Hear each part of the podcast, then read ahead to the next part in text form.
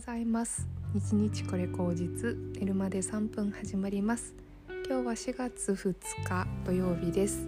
あっという間に4月という言葉にも慣れていくんですね。昨日は、えー、会社では入社式があってあの新しい人がね一気に会社に集って本当に何て言うんですかねあの密だという言葉をね忘れてしまったかのごとく会社は密状態だったそうです。私はちょっと密なところには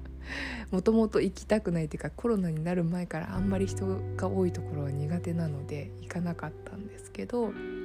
まあ、そんな感じで4月1日という節目も始まり、えー、するりとね4月に馴染んでいくんだなというふうに思っている土曜日です。私はですね今日はそうですね今週ちょっと仕事もなんか急にね仕事入ってきたりとかしてあの忙しかったんですよ思ってたよりなのでちょっとやりきれなかったこととかあるのでそれを今日はちょっとあのゆっくりやっていく時間にしようかなというふうに思ってます。で昨日本当にねなんかそのストレスかなんかよくわかんないんですけど、うんと、と遠編みのうんとキットをねフェリシモさんに頼んであの遠編みでコースターとかあの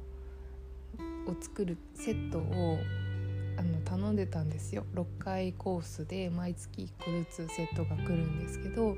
それのコースターのねあのやつをねあすごい集中してなんかすごい楽しくて集中してあっという間に1時間で2つ作りました。写真サムネイルにしておきます。あの本当にねなんかこう編むっていう作業とかって楽しいなっていうふうに思うんですよね。この間 すいません刺繍をねあのやってたと思うんですけれどもあれもあの糸を編むという作業ですけどもなんか刺繍よりもそういうこう木材みたいなしなるあの天然の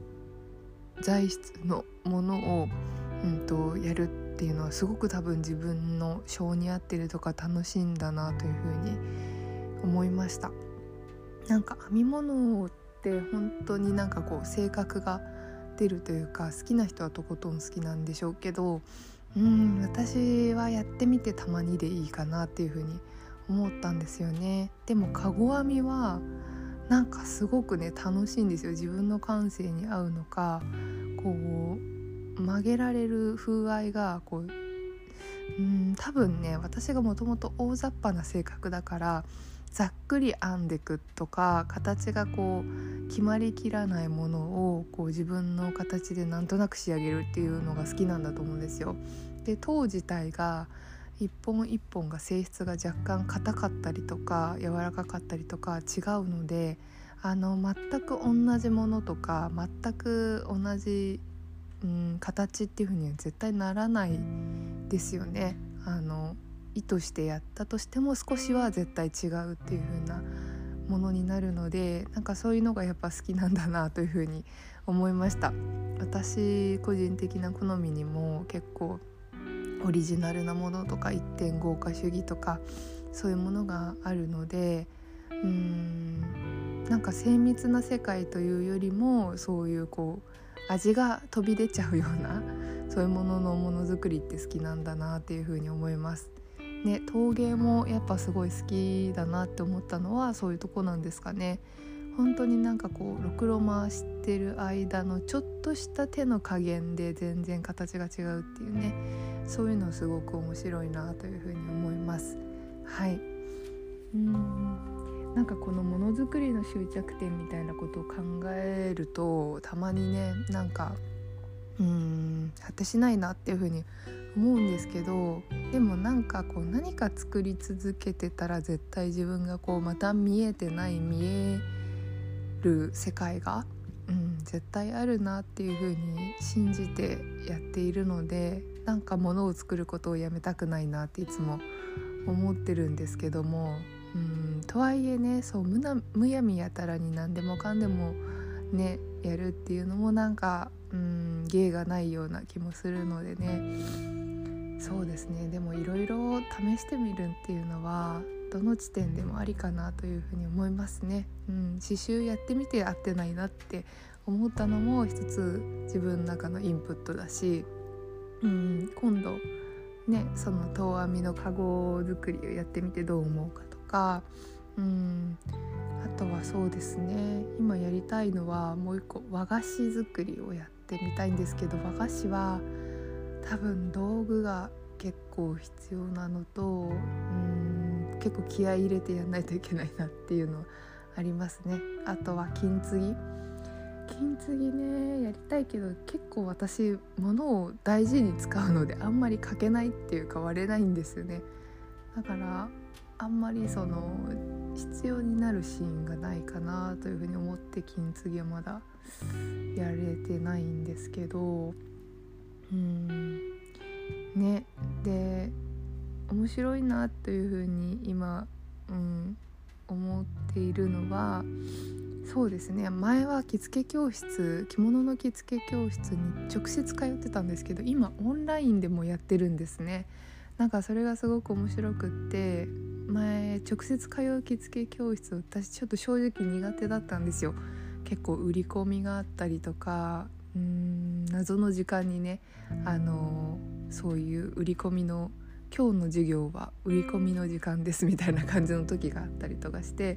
いや着付け教わりたいなって思ってたりとかしてたのでなんかそういうのもやってみてもいいかなっていうふうに思ってますね。あとは水引を使ったあのアートっていうんですかね水引を使ってえっ、ー、といろいろね作れると思うんですよ。で水引の感覚は多分その遠編みの感覚と若干似てるんじゃないかなって思っていてそれはちょっとすごく気になってはいるんですけど水引もねそんなにやっぱその冠婚葬祭とかないあんまりもうね機会もないしうん今結構簡素化されたりとかしてるからね必要性はないんだよなとかって思いつつ、まあ、それ自体はすごい楽しいよなって思ってるんですけどこう考えると割と結構私の頭の中って実用性のあるものを求めてるんだなっていうのはなんとなく思います。なんかカゴバッグだったらカゴあれば使えるしうんなんかねそう水うん、刺繍とかあの水引きとかってやっぱ使わない時は使わないんですよね。あとなんかこう趣味趣向がずれてったりとかすると飽きちゃったりとかもするのでやっぱなんかプレーンないつでも使える素材のものっていうのは結構自分は好きなんだなというふうに思っていて。うん。なのであの遠編みとかね。うん。そういうものになっていくのかな。でも今の興味はそうっていうことだけなんですよね。あと陶芸とかもねなんかちゃんと使えるし。うん。いいなと思って。やっぱそうですね。自分は民芸好きだったりとかするのでなんかこう実用性の道具の中に美を見いだすっていうことがやっぱり好きなんだなっていうふうに思いますね。うん。なんかとにかく可愛いとかとにかく何て言うの？キラキラしてるっていうのはあんまり惹かれなくって。だからアクセサリー作りとかも昔やってみたんですけどそもそも自分がそんなにね金属アレルギーでアクセサリーつけないし痒くなっちゃったりとかするのでなんかそういう意味で使わないから作っても意味ないなとかあとなんか売ろうと思ってもすごい安いくしか売れないしもっと上手い人いっぱいいるしってなると、うん、なんかやっぱりね結果必要性がなくそぎ落とされていくんですよね。で好きなものって残っていくのはやっぱりお花とお茶と みたいなね本当になんかこうあるものを取り入れるっていうことが好きなんだなってことにまたちょっと最近気づきました。うん、でもまあ興味のあることをどんどんやるっていうのはなんだろう生きていくためのエネルギーになるし私はですけれどもなんかそういうことをやっている限り自分はなんかこの時間を無駄にして嫌になるとかそういうこともないしあのー、なんだろうな生きてる実感っていうのは感じられるんですよね。だから何かを作ったりすることってすごく自分にとっては本当になんかこう生きる支えになることだなっていうふうに思思うので、まあ、それをねいろいろ試してみるっていうのは、うん、何歳になってもやり続けたいし、うん、あとなんかやっぱり好きなものはやっぱ追求していきたい。お花もそうだしお茶もね追求していきたい。で時間がかかることは大前提でそれを見込んで自分の中に焦らずにあの入れていくっていうのをやりたいなというふうに思ってるのでね。そうですね。ここ半年ぐらいは結構焦ってねあのそれを早く自分の中でやらなきゃいけないとかって思ってたけどなんか今改めてあのいろんなことにあのチャレンジしたり作ってみたりっていうことの中であの時間をかけて自分の中で育てるってことも重要なんだって気づけたの。すごくいいことというか、うん、ある別の方向での学びだったかなというふうに思います。なんかその技術を習得するとかそれが、うん、こういうふうにした方がいいとかそういうなんかこうポジティブな学びっていうよりは、まあ、ちょっとネガティブもちょっとあったんだけどでもなんかそうやって付き合っていくものなんだっていう付き合い方みたいなのを自分の中にインプットできたのはすごく良かったのかなというふうに思いますなんかこうねその心持ちがあれば多分その時が来たらそういう風になれると思うんですよだから急がなくっても、うん、その気持ちだけ忘れずに、あのー、毎日毎日やっていたら、うん、時期が来たらポンと何か背中を押されたり自分でやろうって思ってやれるようなタイミングが、うん、来るかなと思うので。そうですね。あの本当に、うん、とにかく作り続けるということだけは忘れずにインプットも、あの日々日々ね織り込んでいきたいなというふうに思いますね。本当に人生っていうのは編むっていう感じですよね。中島みゆきさんの「糸」っていう歌があるけどあれはなんかこう人と人との折り合いの話だけれどもうん自分一人の人生の中でも縦糸と横糸があってなんかいろんな出来事と、うん、気持ちのね織り交ざりがあってあの編まれて編まれて自分というものができていくのがうん日々というか人生だなっていうふうに思いますね。うん、痛いも酸いも甘いも苦いもいろんなことがあるから本当にねなんかそれを最初から完璧に眺めようというのはどない無理な話で、